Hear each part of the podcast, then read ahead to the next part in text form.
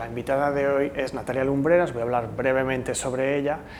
Em, creo que Natalia nos ayuda muy bien a tocar varios de los, de los hilos que hemos ido ah, sacando de las diferentes artesanías, de los diferentes invitados que hemos tenido a lo largo de este ciclo, desde una primera sesión que fue como una introducción a lo que pensamos hacer, hasta eh, pues nuestras conversaciones con, por ejemplo, Biel Huguet, el em, diseñador que ha eh, reflotado un negocio familiar de losa hidráulica, hasta los luthiers mallorquines de taller de instrumentos eh, y, bueno, en este caso, Natalia. Em, y eh, va a hablarnos de algo muy especial de lo que muchos de vosotros, y puedo hablaros de tú, y muchos de los que nos seguís desde vuestras casas, no habréis oído hablar nunca, que es la pintura sobre seda. Creo que por lo poco que sé sobre el tema, no existe tal cosa como un eh, artista que pinta sobre seda amateur. Es algo serio que requiere años de aprendizaje, dedicación y que también pues, está bastante en esta intersección fascinante entre diseño, arte, artesanía y otros muchos campos de los que bueno, Natalia nos puede contar más esta tarde. Entonces, bueno, lo que haremos es, como siempre, eh, Natalia puede hacer una, una, presentación, nos hablará sobre, sobre su trabajo, su experiencia, que, que hace ahora mismo. Eh, después yo le haré algunas preguntas y finalmente tendremos oportunidad de que el público también haga algunas preguntas. Así que, bueno, sin más, eh, os dejo con Natalia Lumbreras. Muchas gracias, Natalia. Pues hola. Em, bueno, empezar diciendo que eh, yo sí veo que hay gente mm, pintando sobre seda, creo que no hay mucha, pero es algo que, que para poder ser refinado haciéndolo, eh, las técnicas las tienes que dominar. Y luego también eh, creo que es eh, una práctica, por decirlo de alguna manera, que cada uno tiene su manera de trabajar, eh, cada uno tiene también su manera de utilizar las técnicas diferentes que hay, etc. Entonces yo, a mí me gustaría hablar del proceso creativo que yo hago y un poco dentro de ese proceso creativo cómo he ido evolucionando con, con la pintura sobre seda Em, que es un poco mi medio de expresar, pues, eh, no sé si llamarlo mi arte o, bueno. Entonces, eh, yo empecé porque estudié en una escuela en Londres de diseño de moda y textil y, y claramente vi que me decantaba más por todo el mundo del estampado y del color que por el diseño de ropa, que me parecía que era un mundo que estaba eh, bueno, pues como que había que seguir siempre unas directrices muy determinadas, muy mecanizado, y, entonces para el fin de carrera que teníamos, que era un pase de modelos, eh, muy sonado porque la escuela eh, es la St. Martin's College of Art, que es una escuela muy conocida en todo el mundo, decidí que, que quería, en la colección que yo iba a presentar de ropa, quería tener mis propios estampados y casualmente acabé en el taller de, dos personas que tenían una firma en ese momento de pintura sobre seda y fue todo muy autodidacta porque llegué a ese taller eh, que me dejaban utilizar y me dijeron, bueno, pues aquí tienes esto que se llama el guta, esto es un pincel, aquí tienes las tintas, la tela la tienes que tensar así y así empecé. Y, mm, y a mí eso, pues, eh, bueno, aparte que me, abrió un mundo que me, que me, fascinó desde el primer momento, pues también para mí era una oportunidad de, de no depender de, de, nada. O sea, pensé, me puedo montar un taller muy pequeñito, eh, económicamente tampoco era una gran inversión y, entonces empecé ahí a pintar las sedas y a hacer pañuelos, que también era un poco como la vía más fácil de, bueno, pues de, dar a conocer el trabajo que estaba haciendo. Entonces, eh, yo tengo un proceso creativo que también agradezco muchísimo a, esa universidad donde estudié, pues cómo nos enseñaban a utilizar nuestro potencial que eh, es primero desarrollo mucho em, las ideas en, en, cuadernos de dibujo, que he traído aquí dos por si las personas que estáis aquí presencialmente luego pues queréis un poco verlos, y ahí desarrollo una idea o desarrollo a veces cosas pues que, incluso a mí me sorprende que van saliendo en dibujos porque todo puede ser un motivo de inspiración, desde el libro que estoy leyendo hasta una exposición que he visto, una conversación que he tenido. Y, a partir de ese proceso que empieza con dibujos, luego lo llevo a la seda, cuando ya decido un poco qué, qué diseño o qué estampado voy a hacer. En esta foto no se diferencia muy bien, pero es una seda que está tensada en un bastidor. Está dibujado con el guta, que es un resistente al color. Entonces, eh, ya el siguiente proceso, la siguiente parte es que empiezas a pintar el fondo eh, de la seda o el dibujo, dependiendo del estampado y los colores que voy a utilizar, empiezo por una cosa por la otra y finalmente, pues ya eh, esto sería el mural acabado de colorear, todavía tensado en el marco, no sé si se puede apreciar alrededor que están todas las eh, chinchetas, que también cada persona tiene su manera de tensar la tela. Yo lo hago utilizando chinchetas, hay gente que utiliza unos ganchos que tienen la seda más como volando en el aire, pero bueno, eso son técnicas que en, cualquier libro lo, lo podéis encontrar. Entonces, con eh, un poco eh, con todo el, em, el mundo en el que me sumergí con los pañuelos, pues mi idea era también convertir un elemento que era un clásico como accesorio, hacer algo más contemporáneo. Entonces creé el pañuelo pez, que, em, bueno, que lo llamé el pañuelo pez no solo por la forma ovalada, sino porque el original tenía una pieza Em, eh, que se suponía que era la cola del pez y surgió por un taller que hice con un diseñador de joyas, Joaquín Berao, que me dijo, bueno, ya que no eres joyera, ¿por qué no piensas en una pieza que lo puedas unir con tu mundo de los pañuelos? Y luego eso lo seguí desarrollando en el, este pañuelo es el pañuelo quimera, bueno, he hecho otros pañuelos que son siempre las sedas, combinadas con piezas de joyería, que pueden ser de plata o las he hecho también de cobre, de latón, y también por dar más juego a cómo utilizar un accesorio que no sea el, como un poco el formato clásico. ¿no? Estos son bueno, diferentes eh, imágenes de pañuelos que, he ido diseñando, eh, extendidos y colocados, y todos estos están pintados a mano el proceso de pintar a mano la seda, tienes que eh, tensar la seda y empiezas em, dibujando eh, el estampado, yo lo dibujo a lápiz, siempre a mano alzada, después sobre el dibujo tienes que volver a repasar con un material, un producto, perdón, que se llama el guta, que es el resistente, de manera que cuando el guta pasa por una línea, eh, esa línea va a quedar en blanco, queda como el fondo de la seda. ¿no? Y mm, pues no sé, en ese círculo, por ejemplo, pues toda la línea que hay alrededor de blanco es por donde, por donde yo he ido dibujando con el guta, que es el, luego también cuando echas la tinta y se expande, pues eh, para donde se encuentra con esa línea de, de esta pasta que es el guta.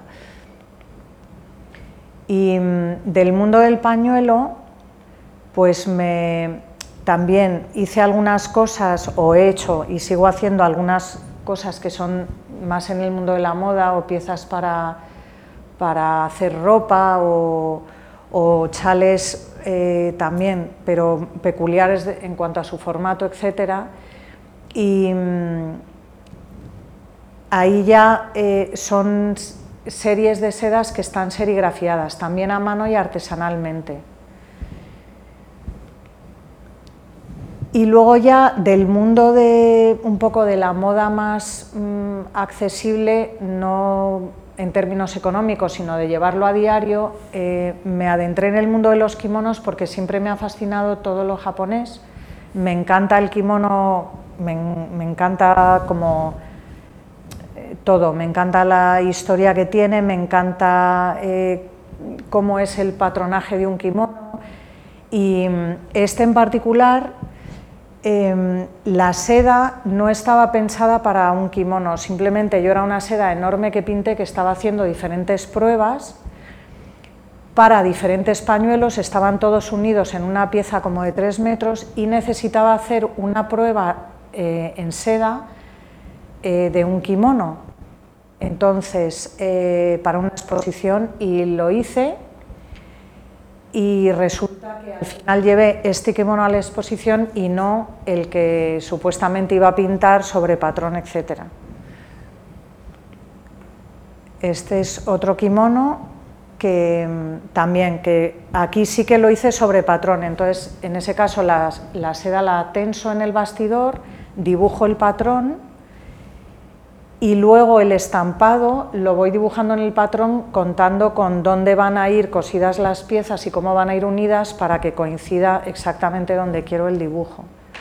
Luego también hay cosas que surgen por fallos, toda la parte que hay eh, pintada en marrón más oscuro, el estampado, fue a raíz de, un error que pasa mucho cuando estás pintando las sedas a mano, pues que de repente o se te, o se te escapa un color porque la aguta en ese momento la has dado, te ha fallado el pulso, no te has dado cuenta, entonces hay cosas que tienes que ir resolviendo sobre la marcha. Muchas veces no puedes hacer nada y se estropea la pieza, pero muchas otras veces a mí me han, me han dado pues, eh, bueno, pues Mm, a veces cosas mm, que han sido lo mejor, de hecho, de lo que estaba, de lo que estaba pintando. Ay, me he pasado. Perdón. Este otro también es un kimono que pinté sobre patrón. Era el que en teoría iba a ir a esa exposición y bueno, pues eh, es muy diferente, por ejemplo, dar un fondo en una seda en un color muy claro, como en este kimono al anterior, que es un color muy oscuro. Es mucho más difícil cuando tienes que dar un color oscuro, que no vayan quedando aguas, o cuando das un color muy claro, muy claro, muy claro. Bueno, al menos esa es mi experiencia. ¿no? Em, luego, por otra parte, eh, la utilización del color y la combinación que voy haciendo, hay una parte que cuando llego a la tela la tengo pensada, pero hay otra que dejo un espacio enorme a, que surja de una manera espontánea. Em, en mi caso, muchas veces, pues por ejemplo, voy utilizando un amarillo y ese color ya está pidiendo otro, entonces no, llevo todo absolutamente pensado cuando, cuando voy a empezar a, a realizar el estampado. Y, bueno, mi proceso particular está siendo que desde toda esa parte de hacer prendas de ropa o kimonos o los pañuelos me he ido decantando por obras más enfocadas al arte textil y estas piezas que realizo las llamo caprichos porque tienen formato más bien pequeño, suelen ser piezas enmarcadas de 40 por 40 centímetros más o menos. Em, y además porque eh, son piezas únicas realizadas a mano, los pañuelos normalmente realizo uno a mano y luego ya hay una serie limitada pero serigrafiada. El original antes lo hacía, ahora ya no, no los vendo como, como, pañuelo, vamos. Y todo esto son, bueno, pues eh, diferentes caprichos de seda que ahora mismo eh, bueno, pues se exponen o, en una galería con la que trabajo en Madrid o en tiendas donde los vendo, o bien hago también los murales de seda, que ya son piezas mucho más grandes y que también lo concibo como, como piezas que me gusta que estén colgadas y no enmarcadas, eh, bueno, pues porque hay una parte de ese movimiento que tiene la seda que también... Mm, eh, tiene una, parte importante tanto en el pañuelo como en el mural, no sé, mm, a diferencia de un lienzo ¿no? que está estático, pues me gusta que la seda tiene siempre como vida propia y, ese movimiento que tiene también eh, te pide ¿no? eh, a la hora de estar dibujándola o estar coloreándola, pues mm, como que siempre está participando también la seda, no es solo lo que tú estés ahí aportando. Y este es otro mural que lo he traído también por si luego pues, eh, lo queréis ver en, vivo, los que estéis aquí, que mm, es eh, pues de los más grandes que he hecho y, mm, y lo he traído también sin, sin, pasar por la última parte del proceso cuando pintas una seda, que que es, eh, se puede lavar a mano o en seco, depende del tipo de guta que utilices. En mi caso yo los, los lavo en seco y, y, bueno, pues también porque vieseis cómo es la tela cuando no está ese, esa pasta que es el resistente quitado ¿no? del todo. Y bueno, em, yo aquí he traído un ejemplo también de, de, cosas pintadas a mano en otro tipo de seda que es la organza, que también no tiene nada que ver cuando pintas un crepe, eh, piezas que tienen, em, que están eh, hechas con, con, serigrafía artesanalmente em, y finalmente también pues he traído alguna seda en, digital, impresa en digital, que le contaba antes a Pablo, que es algo a lo que yo me, he estado resistiendo, em, porque es todo lo contrario a lo artesano, pero bueno, hoy en día eh, también tiene una parte que para depende de qué cosas eh, tiene sus ventajas. Eh, por ejemplo, es más sostenible y más ecológico que la serigrafía. Y, también para hacer producciones que, van un poco enfocadas a venta en tiendas, pues es casi la manera más fácil de producción para gente como yo, que no tenemos una capacidad para producir eh, pues grandes tiradas o en metros o en, bueno, en pañuelos o en, lo que sea. ¿no? Que, y mm, prefiero un poco que me, si me queréis preguntar, que tal vez así surge más algo que os pueda llamar la atención, contar, porque yo puedo contar muchas cosas, mm. pero sí. Puedo hacer una pregunta, una pregunta muy abierta, eh, para que bueno, la lleves por donde tú quieras, pero ¿puedes contarnos, eh, como nos has dicho un poquito, me has contado un poco antes, eh, cómo tu proceso ha sido muy autodidacta, cómo pues, ha sido aprendiendo a conocer tus materiales, tus herramientas, cómo se comportan, pues como con ensayo y error. ¿Qué te ha, qué te ha aportado a ti toda esa forma de llegar a donde estás ahora? Eh, ¿Y en qué se distingue de, por ejemplo, si te hubieran educado, entre comillas, de una forma muy muy reglada, diciendo, pues eh, estos son los fundamentos, tienes que empezar haciendo esto, ahora vas a hacer esto otro, eh, o sea, de una forma más, más estructurada en lugar de permitiéndote que tú misma explorases.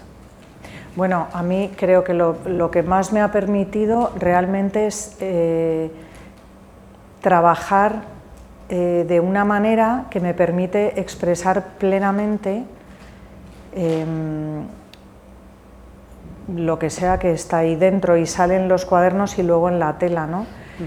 Em, es verdad que la manera que tuve de comenzar, como os he contado antes, eh, en la pintura sobre seda, yo tuve que investigar un montón por mi cuenta, pero creo eh, que es la mejor forma. De hecho, yo luego cuando he enseñado, invito muchísimo a que la persona, me da igual si es eligiendo un tema de inspiración, o si es dibujando o si es probando colores, em, que, confíe en su propio criterio y, eso, y que, el ensayo-error creo que es lo que más eh, te puede aportar, porque de hecho en esos errores a mí me ha dado muchas claves sobre la técnica, muchas claves sobre las combinaciones de colores, eh, muchas claves también a la hora de decir, Qué diferente es utilizar una seda que es una organza que es tiesa, a utilizar un crepe, a utilizar un raso, a utilizar una seda botay, es que es mm. todo un mundo que no tiene nada que ver. ¿no?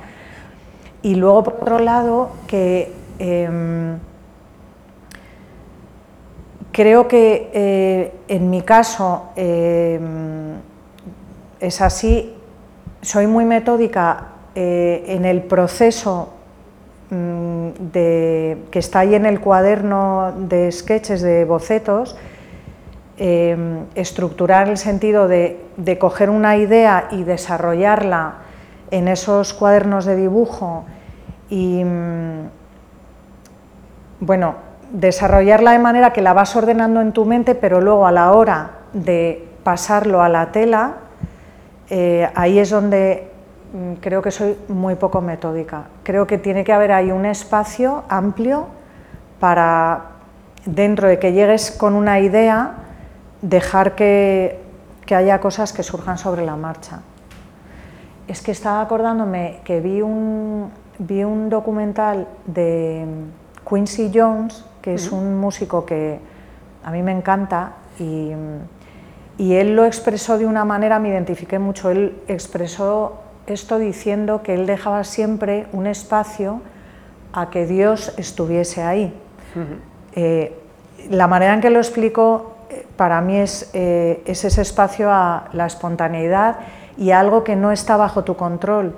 Y creo que dentro de un proceso creativo es fundamental para no cortar ese proceso creativo y que realmente salga todo lo que, lo que tiene que quedar luego ahí. ¿no? Mm, como una inspiración, o se puede llamar de muchas formas distintas. Sí. que hay, como me contabas también antes, ¿no? cosas que, que sería muy difícil poner por escrito o explicarle con palabras a otra persona eh, que no sea pues que, que, que, alguien descubra su propia forma de hacer o su bueno, que tenga ese... Es como una conexión entre el ojo y la mano, no sé cómo llamarle. Yo, yo pienso que lo más importante es eh, que ese potencial que una persona pueda tener dentro encuentre un método de cómo desarrollarlo mm. y a partir de ahí creo que no tiene que haber estructura ninguna. Creo que ya hay, mm, eh, por ejemplo, a veces pienso que en la escuela, eh, bueno, en la universidad, eh, de, la gente con la que yo estaba, habíamos hecho moda y textil, sobre todo moda. Creo que muy pocos acabamos en el mundo de la moda. Es más, los más insospechados crearon de hecho una firma que luego fue famosísima, que era Clements y Ribeiro, pero ellos eran los últimos que pensarías pues fueron ellos y los demás.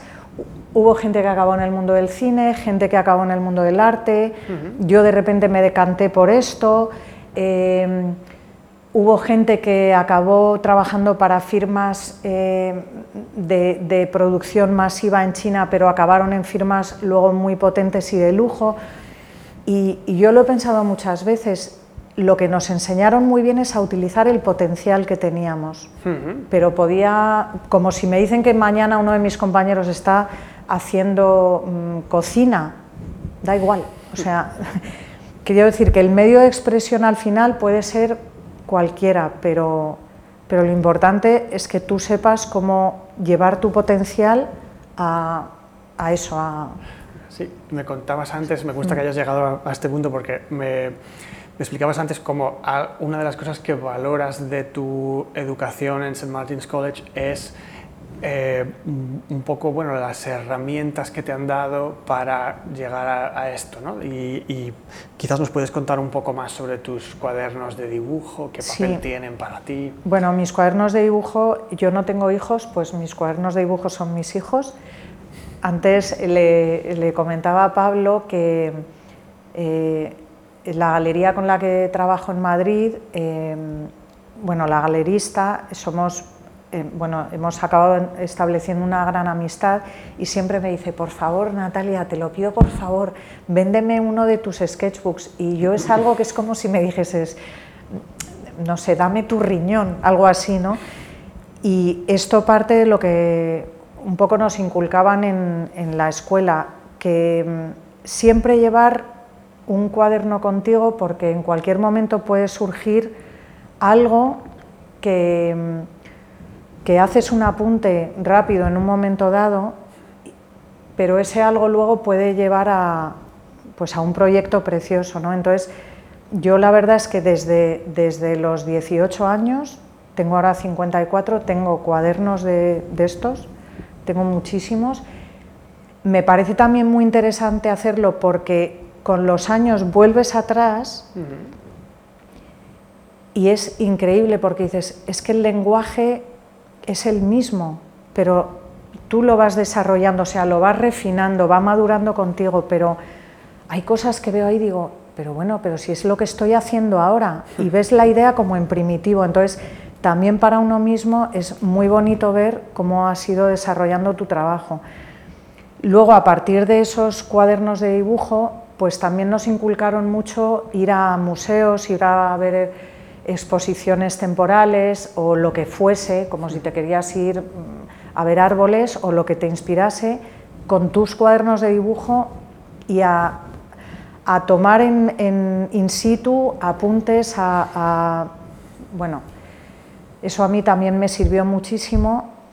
Y luego, eh, claro, ahí ya tienes una parte muy importante desarrollada, entonces ya estás llegando al medio donde tú lo quieres expresar con el 80% diría casi eh, hecho. Y mm, me pierdo hablando, pero... Mm, mm. adivino que no te vas a, pasar pronto al dibujo en una tableta. ¿Te gusta un cuaderno como que lo coges con la mano y lo toques las páginas? Sí. El sentido del tacto tradicionalmente ha estado un poquito desprestigiado, ¿no? Es como menos noble que la vista o el oído, pero creo que es fundamental y me gustaría que cuentes un poco más también del tacto quizás dinos un par de cosas sobre tus materiales, que en el fondo supongo que es algo que te ha, o sea, una de las razones por las que te, has interesado por la pintura sobre seda. Tiene una, unas cualidades muy especiales que los que nos están oyendo desde sus casas no pueden, bueno, tienen que tomar nuestra palabra, pero ¿nos puedes contar un poco cómo se siente tocar esto? Como, ¿Qué, qué te gusta de eso? Eh, es que me has remontado a... Yo cuando era muy pequeña eh, dormía con, bueno, me lo han contado mis padres, dormía con una mantita que tenía un borde de raso de una seda y mi madre me contaba que yo me gustaba coger mi mantita y la, y la acariciaba así.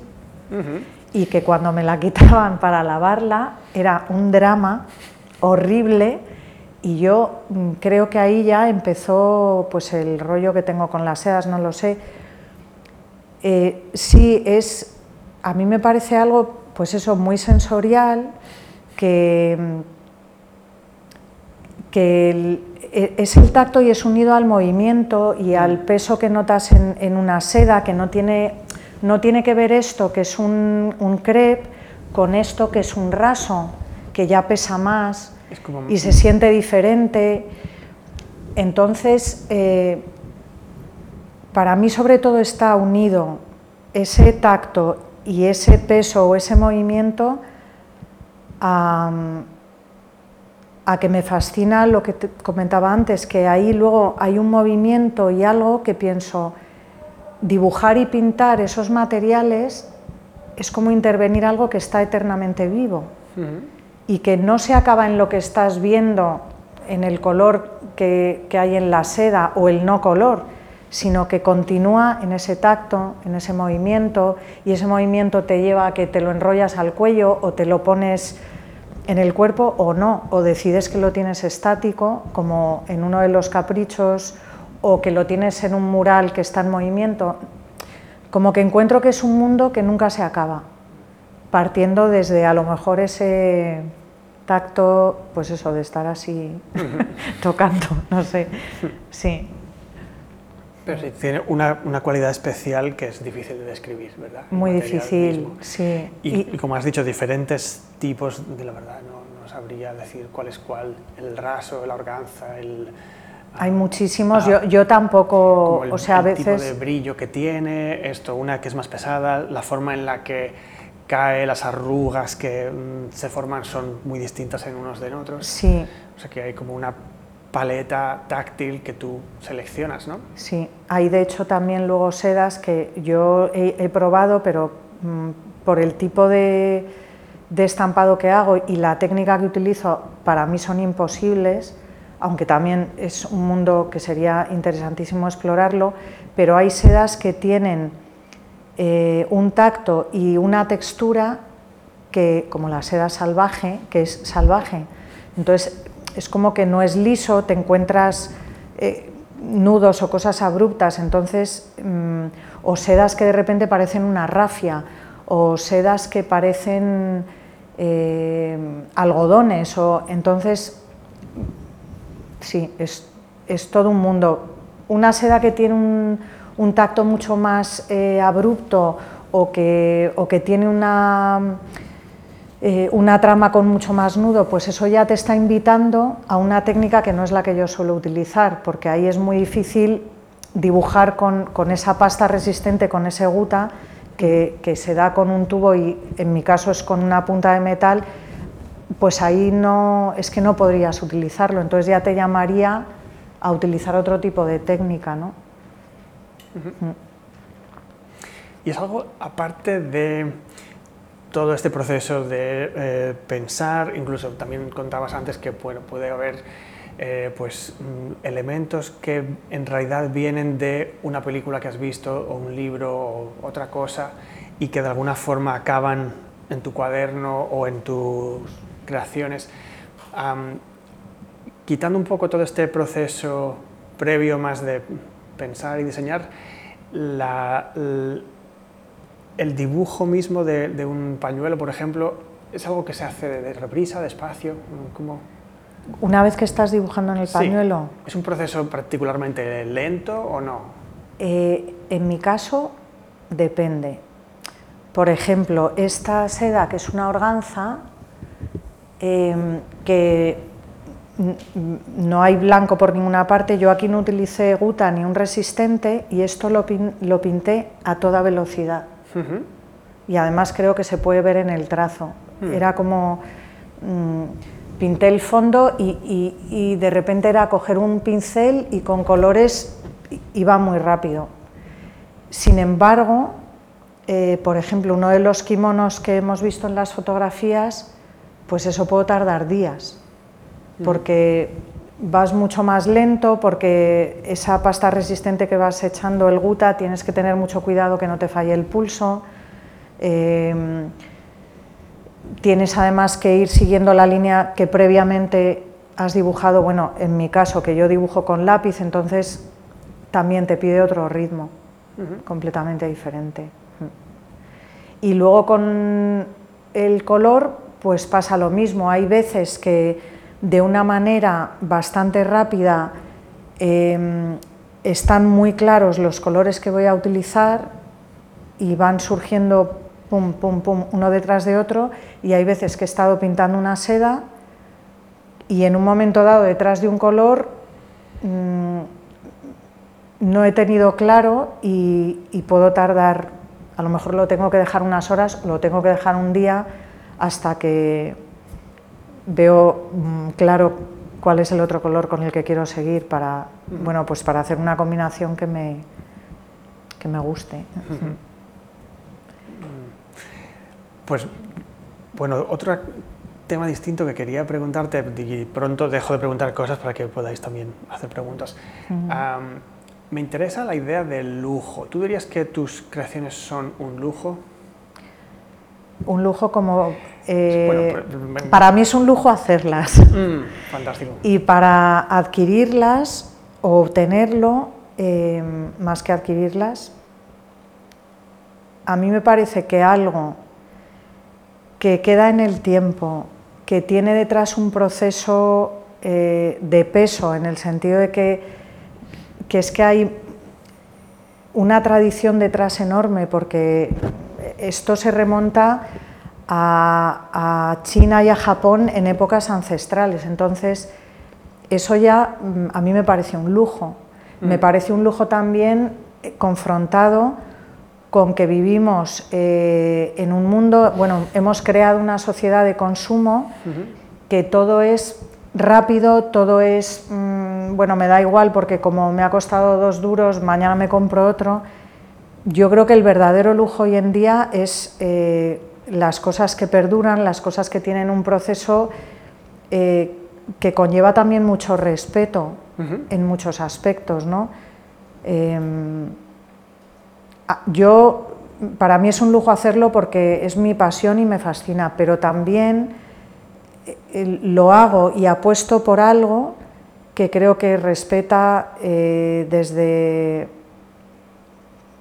el medio ambiente, iba a decir, en el sentido de que se propone otra manera de consumir, em, respeta los materiales que utilizo, eh, em, no sé, creo que es una propuesta que desde cualquier punto de vista a mí me parece un lujo acabar teniendo algo artesanal o eh, sí. me parece interesante porque eh, quizás la, noción más pues, todavía del, siglo XX de, lujo tiene que ver con, por ejemplo, determinadas marcas.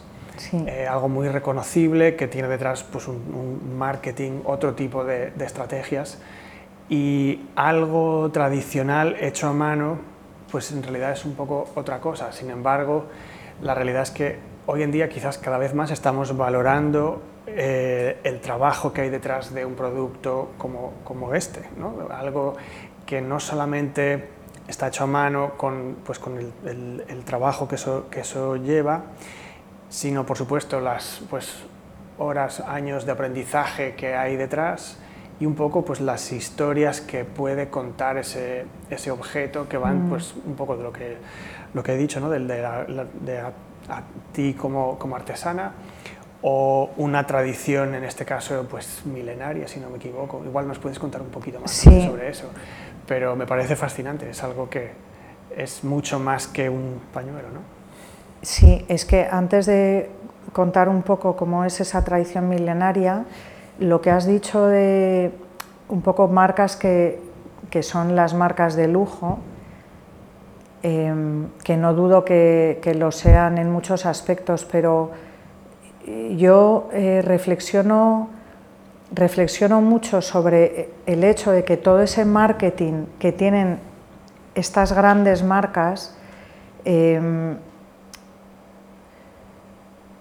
es que ha llegado un momento en que se ha perdido lo que hay realmente detrás. Eh, quiero decir que, que nos, nos inculcan al público algo que que persigues como un, valor enorme y sin embargo hay gente, mm, no lo digo por mí, que alguien puede considerar, pues mira, tu trabajo no me gusta o no me interesa, pero hay mucha gente haciendo cosas de mucho valor, pero es que cuando eres eh, pequeñito no tienes esa capacidad de llegar a través de un marketing, etcétera. Entonces es como que el verdadero lujo para mí hoy en día está como escondido. Está... Y es, algo único. Exacto, es algo único y, mm, no sé, yo creo que hay que invitar más a, a, variedad, a descubrir, a, sí, a no perseguir como las marcas que vemos en todos lados, en todas las ciudades. Es difícil porque creo que nos lo, nos lo inculcan ¿no? diariamente en las revistas, en los anuncios, en, pero bueno. Y dicho esto, eh, con respecto a lo que me preguntabas de eh, esto que, es que viene de tan atrás, pues em, la seda, eh, hasta, creo que fue hasta el año 250 a.C., siempre se había relacionado para hacer prendas de vestir, pero en el 250 a.C., eh, un hombre en China inventó el pincel. Y entonces en ese momento las sedas se empezaron a utilizar eh, para eh, escribir, para caligrafía y para hacer también pintura. Y también porque empezaron a hacer los rollos que era mucho más práctico también para almacenarlos, pero hasta el momento en que no inventan el pincel, no se pasó la seda a otra utilidad que no fuesen las prendas de, vestir. Y luego eh, la técnica que yo utilizo, que es la del guta, bueno, la que más utilizo, em,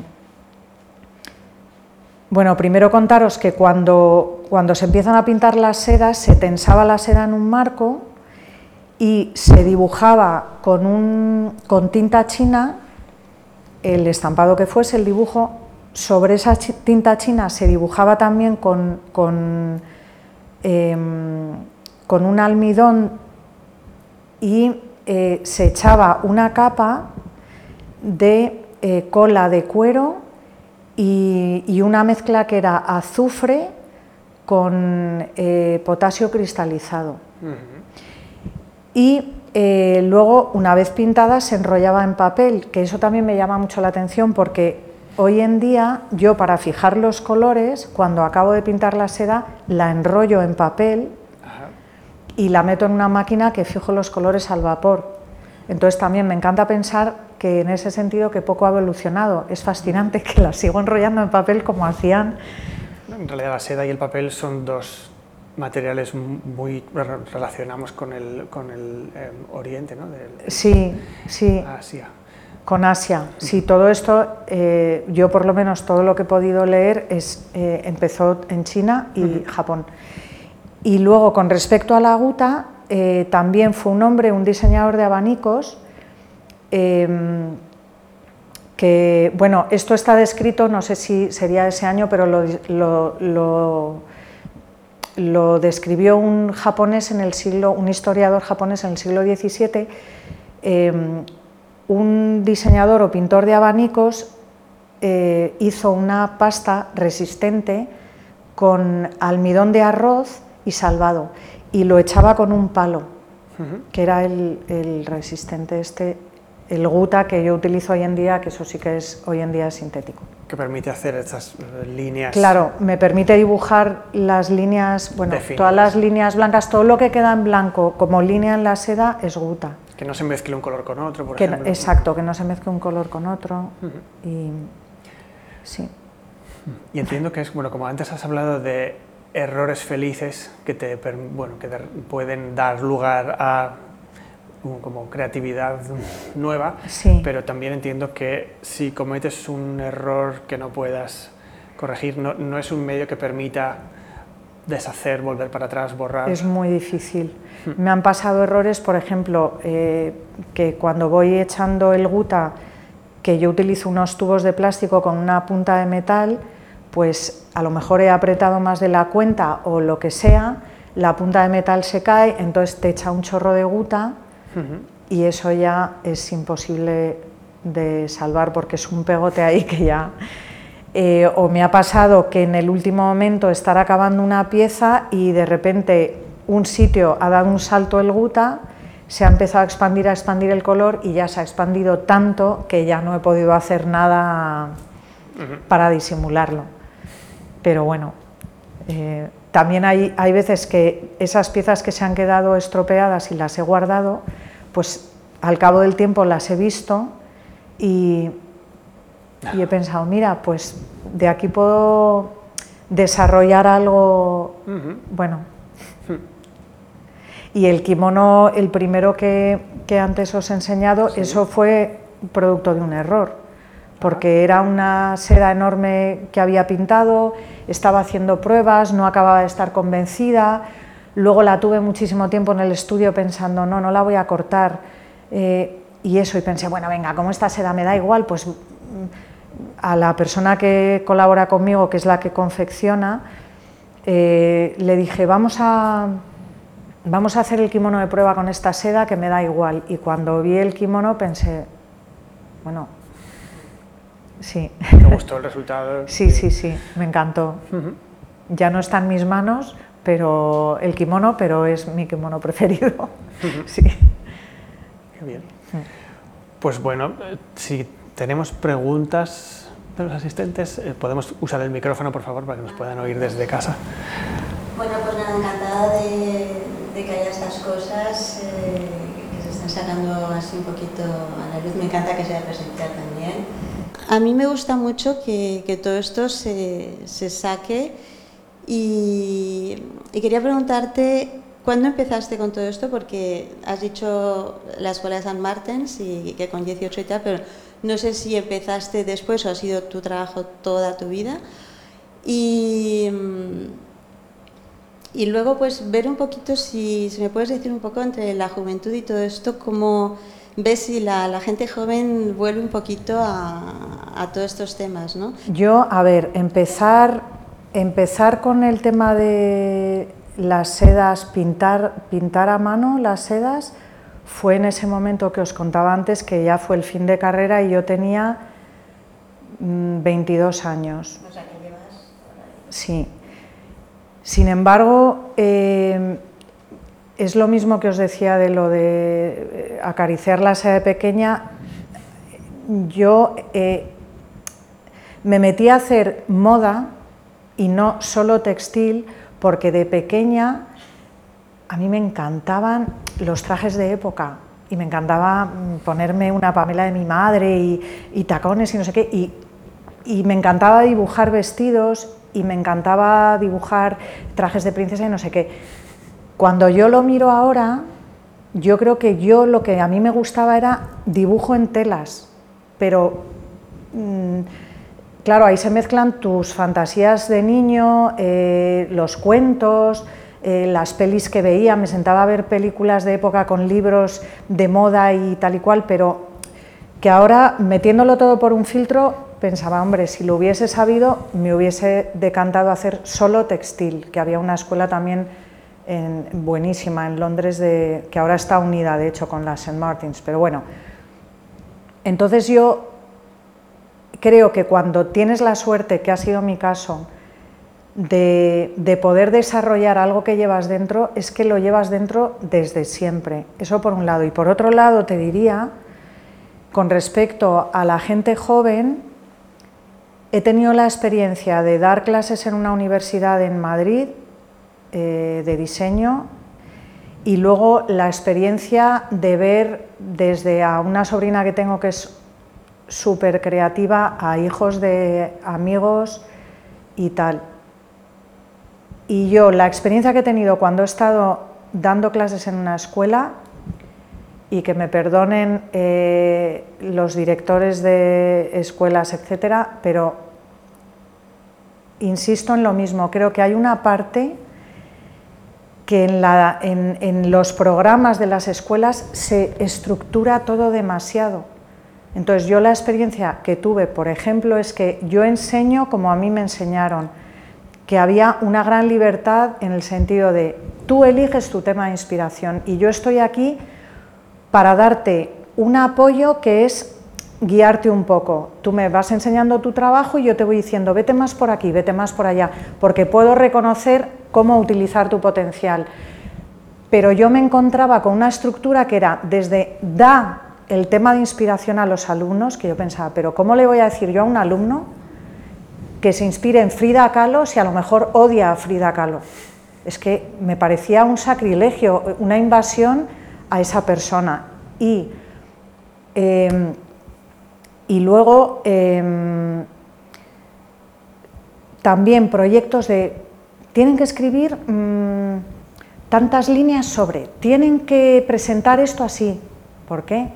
A lo mejor a una persona le gusta hacer una presentación como he hecho yo hoy. A lo mejor a otro le gusta hacer una presentación sin fotos y escribiendo algo. o sea, es que cuanto más se acote la creatividad que pueda tener una persona, en mi opinión, peor.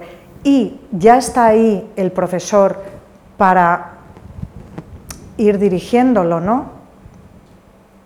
Y por otro lado, eh, la experiencia que tengo de ver a gente de veintitantos años hoy en día mi reflexión es, qué curioso que vivimos en un mundo que, por cierto, lo hemos creado todos, quiero decir, yo tampoco quiero decir, mmm, defiendo esto, pero eh, soy la primera que me encanta el mundo de la moda y me he ido a, de repente a por algo que está hecho en megaserie, mmm, pero eh, me llama mucho la atención que la gente que hoy en día es muy joven y que vive un mundo súper digitalizado, eh, son, eh, iba a decir que son todos súper creativos y no sé si está bien definirlo así, pero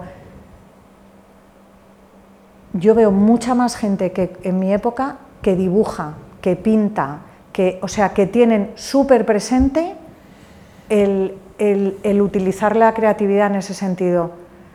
Muchísima gente, o sea, yo en mi época eran, yo de mis amigos, pues, bueno, también tengo muchos amigos pintores, arquitectos, pero había muchísima gente que era como que no, o sea, que es que eso era otro mundo.